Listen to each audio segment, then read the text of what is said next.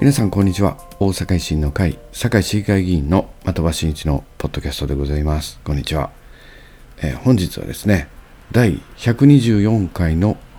収録となっております、えー、本日は2023年令和5年のですね3月20日に、えー、収録させていただいております。こんにちは。あの前回放送からですねあの議会とかねありましたりまだ活動とかなかなかですね、収録できず、またもう、あれですね、あの統一地方選挙直前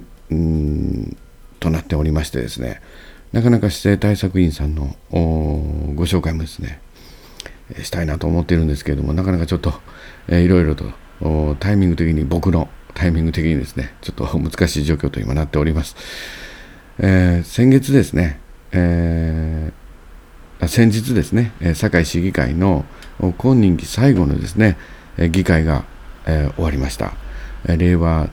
5年のですね、第1回定例会、堺市議会が終了いたしました。3月17日に終了したんですけれども、閉会となりましたけれども、えー、まあ、そういったタイミングもありまして、本日収録させていただいております。またですね、今、あの各方面で、まあ、各政党ね、えー、行われておりますけれども、え統一地方選挙の前ということでですね、事務所開きなんかね、あの各方面で行われております。え昨日はですね、えー、僕の堺市南区のですね、えー、府議会議員、えー、西林勝利府議会議員のですね、え事務所開き行ってまいりました。本当に。あの、ね、ちょっとお天気も心配されたんですけども、まあ、あのこの西林さんのですね、え事務所開きって、もう毎回ね4年前もですね野立てっていうんですかね、えー、なんていうんですかね、えー、空き地にですね、うん、あの野外ライブみたいな感じでですねステージ組んで、えー、毎回やるんですけれどもも雨天決行ね、えー、雨対策全くないみたいな野立ての、えー、事務所開きなんですまあ、あの前日ね、雨降ってましたけれどもね、えー、まあ、西林さんあの、ね、僕らの仲間ではですね、えー、晴れ男でしてね、えー、その晴れ男の効果がもうふんだんに出まして、本当に快晴のお天気のいい事務所開きとなりました。あの、日本維新の会のね、馬場信之衆議院議員、馬場さんはですね、もう強烈な雨男でございまして、まあ、馬場さんが来るっていうことですね、雨も心配したんですけどね、えー、西林さんの晴れ男の方が勝ちまして、えー、改正となって、まあ、あの地元の皆様、本当にたくさんお集まりいただきましてですね、えー、本当に正解で、えー、終了したということでございます。僕もその事務所開きでね、参加させていただいておりました。で、その中でですね、あの、ちょっとお声かけもいろんな方からいただいたんですけれども、あの、的場君あれやなとまめにホームページとかあ、まあ、こういったポッドキャストとかあのまあそのまめにやられてて、うん、僕はいつも見てるよっていうことでお褒めいただくお声もおかけいただいたりしてですね、えー、頑張れよというようなお声もいただきました。まあ、日頃のねこういったところまあ地味なあ作業なんですけれども、まあ、こういったところもね見ていただいてけてるんやなということでねすっごい嬉しかったですけどね、まあ、ポッドキャストもですねうんなかなかその堺市南区の方にね限定というものじゃないんであのなかなか地元の方でどれぐらい聞いていただけるのかいただいてるのかってちょっとわからないんですけれどもまああの大阪市内とかでね活動してる時にあのたまに的場さんポッドキャスト聞いてますよとかねあの自分の選挙区以外の方とか関西圏以外の方にね聞いてますよっていうお声もね、えー、いただくことあるんですけれども。まああの地元の方にねお声いただくとまたねなんかちょっと違う感じですけどね。まああのやっぱりこうインターネットとかまあポッドキャストとかっていうのはねなかなかねあのチラシ配るとかね駅でチラシ配るとかなるとあのほんまに自分の地域の方に手渡しできたっていうねまあ、そういうこと重視の方もね、まあ、方っていうか、まあ、そういうことも重視なんですけれどもね、まあでもお褒めいただいたので、ちょっと嬉しかったですね。えー、ありがとうございました。まあ、あの議会のね報告にもちょっと触れさせていただきたいんですけれども堺市大阪の堺市のですね長藤堺市長任期のね今任期最後の予算編成となった市議会でしたけれども、あ、の今回の令和5年度の予算っていうのはですねもう本来ね数年前はですね財政堺市財政危機宣言発令時ではですねもうこの令和5年度の予算が組めないっていうね、まあ、こういった状況がね、あのー、想定されてたんですね。まあ、予算が組めないっていうよりも大幅に住民サービスをカットしなければ予算が組めないという経済財政状況だったんですけれども、まあ、この財政危機宣言、うん、出した時からですねまあ、強力にいろいろな形でですね長藤市長そして僕たち維新の会の改革堺市で進めてまいりましてですねもうすごいこの大きな改革によって財源を生み出してきたと、まあ、こういった財政再建の取り組みがあってですねまあ今回令和5年度の予算もですねしっかりと組むことができたということでですね、まあ、これはまあ多くの堺市民の皆様にですねまあ、ご評価いただける仕事をしてきたんじゃないかなっていう、ね、これちょっとあまり言うとあれなんですけどね、長尾師匠、よくやってたんじゃないかなと僕は思ってます。また、あとですね、あのー、財政のね、この財政再建、うん、しなければならないということでですね、これまで延期しておりました堺市の第2子以降の保育無償化、これがですね、今回の予算でですね、いよいよ実現いたしました。まあ、これですね、まああの堺市のですね独自の財源独自の、まあ、政策ということになっておりましてですねあの0歳から2歳児の子どもさんのうち第2人目以降のですね保育料を堺市独自に無償化する予算これ所得制限もなしという形でですね実施されるされます。令和5年の予算、えー、これ最終日ですね、議会可決もいたしましたので、えー、少しね、財政再建のためにですね、お待ちいただきましたけれども、いよいよお届けしてまいります。また今回のね、堺市の予算はですね、あのー、まあ、僕が取り組んできたがん検診無償化、まあ、こういったものね、あの継続もされますけれども、あのこれまで拡充してきました胃とか肺とかねあの大腸とかいろいろなあの子宮がん検診とか乳がんとかね各がん検診の無償化にプラスアルファですね胃がんリスク検査とかですね。前立がん検査。こういったあ自己負担のねあの検査の無償化。これもですね拡充してきたのも継続という形で令和5年度の予算しっかり組んでおります。またあの一人親家庭支援とかですね、まあ、中学校のですね38人学級、ま、こういった取り組みもですねこの令和5年の予算によってまた令和5年度からですね実施されてま、いります。まあ、こういった形でですね、あのまあ、改革してきたからこそこの今現在令和5年度の予算がですね組めたんじゃないかな、まあ、こういうふうに思っています。まあ、あのこれまでこの任期僕もね市議会議員の任期がもう間もなくですね終わろうとしておりますけれどもこの4年間はですねかなりさまざまな政策実現がですね、えー、できたんじゃないかな、まあ、こういったね4年間に、なりました僕がもう9年半前にですね初めて市議会議員になった時から、ままあ、公約として掲げてきた中学校給食の完全実施がですね、えー、この任期中に実現いたしましてこれ大変大きなことだったと思います。あの堺市の前市長はですね長藤さんの前はねあのその市長はですねあの竹山さん言うんですけどねまあこの前市長時代はですね中学校給食の完全実施っていうのはね行わないっていう方針でですね固く持ってましてですね。まあ堺の市議会も、まあ、自民党がね主張してましたね。お母さんの愛情弁当っていう論理がありましてね。母親が弁当を作ることが愛情なんだと、まあ、そういうことをまあ主張いたしましてですね、給食には反対してきたっていうね。まああのそういった議会のね、議論がずっと長いことあったんですね。まあ、そんなことからですね堺で中学校給食の完全実施ってねもう全然もう空気感としては全然可能性ゼロみたいな感じでしたけ。どでまあそんな中ずっとね僕はあの中学校給食のね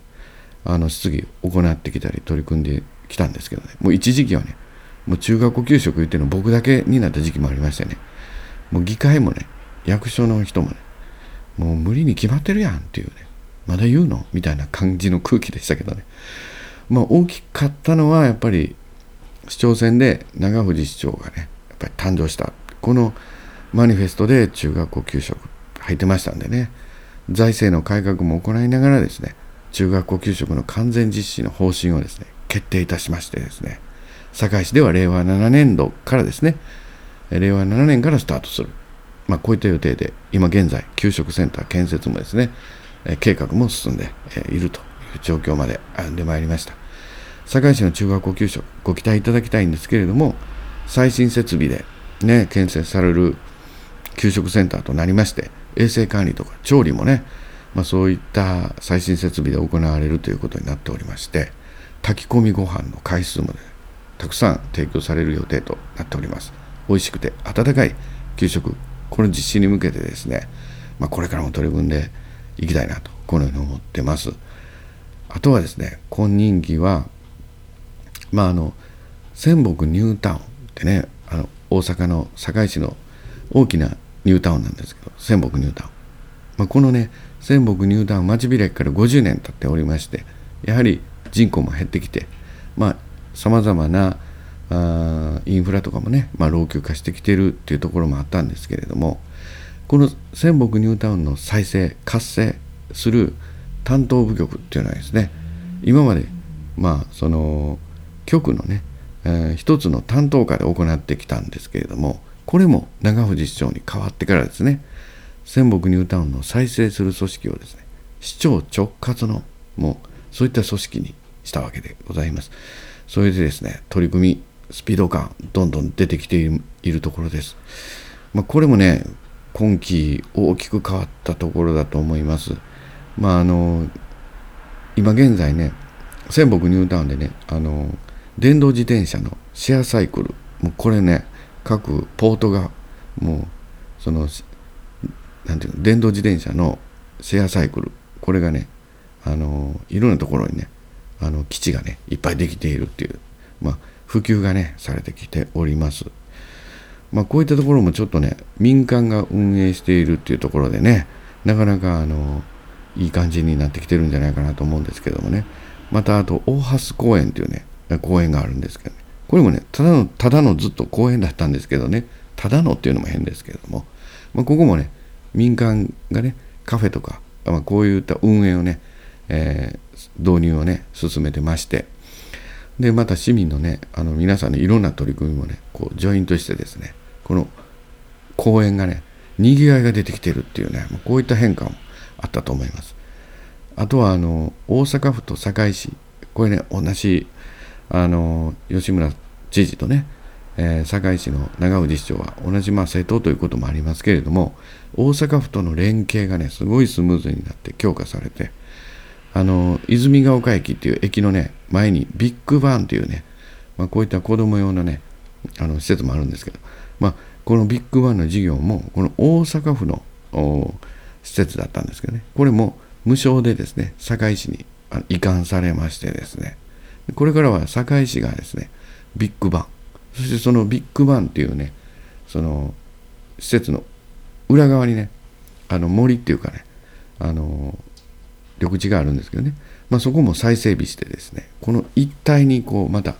再整備して運営していこうということで街づくりもねなかなかあの今まで二重行政みたいな感じでしたけどね。だんだん大阪府から堺市へ移管されて堺市が主体的に運営していく、まあ、こういった形にだんだんなってきてます。またあの仙北スマートシティコンソーシアムっていうね集合体、まあ、こういったのがねこの4年間で発足いたしましてね。これは何で何かというともう企業各企業さんとね行政含めたね一体的な組織で、まあ、仙北ニュータウンをねやっぱりさまざまな最新技術とかあ民間企業さんの得意分野生かしながらですねニュータウン活性を取り込んでいこうじゃないかっていう集合体、まあ、こういった形になってきております。また堺市はですね UR 都市機構とかですね、まあ、あの令和7年にオープンする近代病院の近畿大学とも協定を結んでですね今仙北ニュータウン大きなニュータウンのですね再生はですね行政はさまざまなあ企業とかあ機関、まあ、こういったところとかも大きく連携を行いながらさまざまな取り組みを進めると。もうこういったふうに大きく変わってまいりました。今まではねあの大阪府やとかね堺市やとかもう全然連携も取れてないしうんなんかもう企業とか民間の動きや投資も誘発できないしっていうもうこういう長い歴史があったんですけどもうこの4年間大きくこの辺が変わってまいりました。まあねいよいよこれからねワクワクするこういった取り組みがですね仙北ニュータウン再生南区ね出てくるかと思います。またあの令和7年に近畿大学もね病院もねオープンいたしますのでその南区の医療環境こういったのをねさらに充実していくと思いますので、まあ、これからご期待いただきたいなとこのように思ってますので、えー、よろしくお願いいたします。何がよろしくお願いしますかわからないですけど、まあ、そうなんです。ありがとうございます。これもね本当に多くの皆様の貴重なご意見とかご支援これでですね進めさせていただいたなと思ってます。まあ僕もあのこの4年間議員としてですねあの様々前回のあの選挙でですね皆様にお約束した政策実現がねどんどんできた年になったと思います。あの仙北高速鉄道の中本駅乗り継ぎとかですね、まあ、これも改札を工事がありまして50メートル短くなってますけれども。またこれもねさらに中本再開発しながらですねもっと抜本的な乗り継ぎ改善にね挑戦していきたいなとこのように思ってますし。また依存症対策依存症の対策についてはですねこの任期中にこの全国で政令市初となる総合的な依存症支援計画地域支援計画っていうのがですね堺市の発表になりました、まあ、こういった実現もございましたしまたあのねあの堺市の主要病院とかかりつけのお医者さんをネットワークで結ぶ堺市地域医療ネットワークこれもですね、おととし実現いたしましたし、まあ、様々なあ実現がね、ありました。まあ、あのー、これからね、どんどん堺市ね、チャレンジしていける、こういった空気感が今、出てきてるんじゃないかなと思います。まあ、あの、いろんな可能性にチャレンジしていく。まあ、これがね、堺市にだんだんこう出てきてるんじゃないかなって、こういうふうに思っておりますので、ぜひともご期待いただきたいなこのように思っております。まああのまたね今日はあのまあ選挙がねまた3月31日から始まりますけれども、えー、この任期ねいろんな形で、えー、活動させていただいて、えー、僕の思いなんかもね今日少しだけね、えあのお聞きいただけたらなと思うんですけどね。まあ僕はまああのまあアウトソーシング、まあ、設計なんかを行っているアウトソーシングの会社の経営者として、また技術者として、また、あの地元のね、青年会議所活動、また商工会青年部、まあ、地域活動ね、取り組んできました。また長く南区にね、堺市の南区に住居して、まあ、子育ても終えましてですね、まあ、全力で堺市地域のためにね、活動してまいってきておるんですけれども、まあ3回もね、これまでに議会をお送りいただきましてね、いろいろな、あの成果をね、上げることのできる形にね、この時間与えていただきまして、お育ていただいてきてるなと、ありがとうございます。そういった形で活動しております。僕はやっぱりあの、政策を実現、実務重視っていう形でやってきてますけれども、あの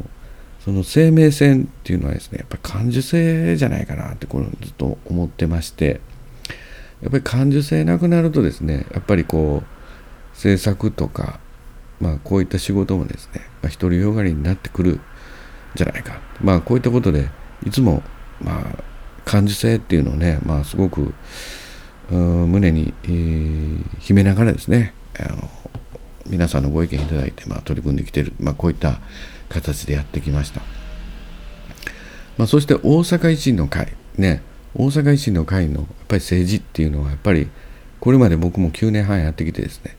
やっぱりうん信頼できるものじゃないかなってこのふうに今でも思ってます。やっぱり大阪維新の会が誕生いたしましてね、まあ、大阪の、まあ、新しい政治がね大阪で始まったんじゃないかなって、まあ、このように思ってます。まあ改革で、まあ、財源っていうのを生み出してですねまあそういった財源を、ね、結構現役世帯って言われる世代、まあ、選挙に行かない世代も含めて幅広い年代の住民サービスをやっぱりこう充実してくると、まあ、そのための財源を改革で生み出すんだ。こういった取り組みあとまちづくりはですねまあ堺市も前の市長はそうだったんですけども税投入。まあ公共施設とか税投入で何とかしよう、まあ、こういった古い、えー、手法からですねあの民間やさまざまな機関と連携してやっぱり投資を促して町を発展させていくっていう手法にねやっぱ変わってきたこと大きいんじゃないかなと。これね思っております。まあこれからあの住民サービスと町づくりをですねスピード感を持って進めてですね、まあ、堺市大阪全体を発展させて、まあ、その力でですねその活力でまあ少子高齢化でも福祉をしっかりと行っていける。まあ、こういったことをね、目指していきたいなと、まあ、これから思っております。またさらにやっていきたいなと思ってます。まあ、財源を生み出す改革とかですね、まあ、新しいまちづくりの取り組み、これね、これすべては、なんていうんですかね、全部の可能性にチャレンジするっていうのはなかなかしがらみがあってはできないと思うんですよ。まあ、そこがね、維新の会にしかできないなっていう、ここは今でも思ってます。まあ、今後、まあ、堺市はですね、まあ、こういった形でですね、すべての可能性にチャレンジしてですね、いよいよ堺の次のステージへと上がっていこうと。もう実現、実行していこうと。もう南区、堺、仙北ニュータウン、ワクワクするエリアエリアへとですね、やっぱり、あの、いよいよ歩んでいける。うん、階段で言うとですね、上り階段にしっかりと足をかけて上がっていける。こういったね、イメージ持っていただければと。このように思っています。まあ結構ね、あのー、なんか熱く語りましたけど、まあこういった形で、えー、今人気もやってまいりました。またね、まああのー、次のチャレンジでもですね、しっかりとかこういうことも訴えながらですね、頑張っていきたいなと、このように思ってます。まあ本日、長々と喋りましたけれども、まあ、このポッドキャストもですね、うん、もう今からあ選挙に入っていくのかなということでですね、まあ、今任期のポッドキャストは本日があ最後となろうかと思います。まあ、これまでね、今日まで、え今日は何回 ?124 回、えー、もうね、続けさせていただいて、いろんなゲストの方とかね、いっぱい来ていただいて、いろんな話してきました。本当にでも、あの、皆さん、たくさんの方にね、聞いていただいてるので、まあ、これがね、すごい励みになって今までやってきましたんで、まああの次のね選挙でまたご負託なんかいただけましたらですねまた継続して頑張っていきたいなと思ってます。いろんなゲストもねまた来ていただいたり、ま、今お伝えしてきたあのワクワクするような取り組みもねまたお届けしていければなとこのように思ってますので今後ともこのポッドキャスト、えー、皆さんにね、えー、お聞きいただけるように僕も頑張ってまいりますのでよろしくお願いいたします。そしてまた全国の維新の会の、えー、なんていうんですかね、うん、戦士っていうんですか、同志っていうんですかね、えー、の戦いをですね、もうこのポッドキャストで、えー、このここからですね、こう、またエールを送りたいなと、このように思ってます。えー、僕もですけれども、えー、皆さんでね、えー、しっかりと維新の会の新しい政治、しがらみのない政治と、そして全ての可能性にチャレンジできるまあ、こういった力をしがらみのない皆さんにご支援いただいて、えー、しっかりと勝ち抜いてあの人気中にですねスピード感を持って実行していけるように多くの同志がですね、えー、頑張っていただきたいなと。僕も頑張りますけど頑張っていただきたいなと思います、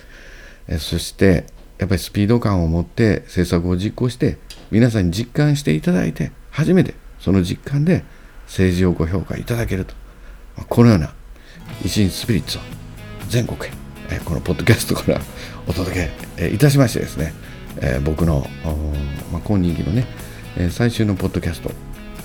第124回のポッドキャストポッドキャストの収録を終了させていただきます、本当に最後まで聞いていただいてありがとうございました、皆さんぜひとも今後とも大阪維新の会ご支援いただきますようにお願いいたします。僕もまたしっかりと頑張って戻ってまいりますので、えー、よろしくお願いいたします。ありがとうございます。失礼いたします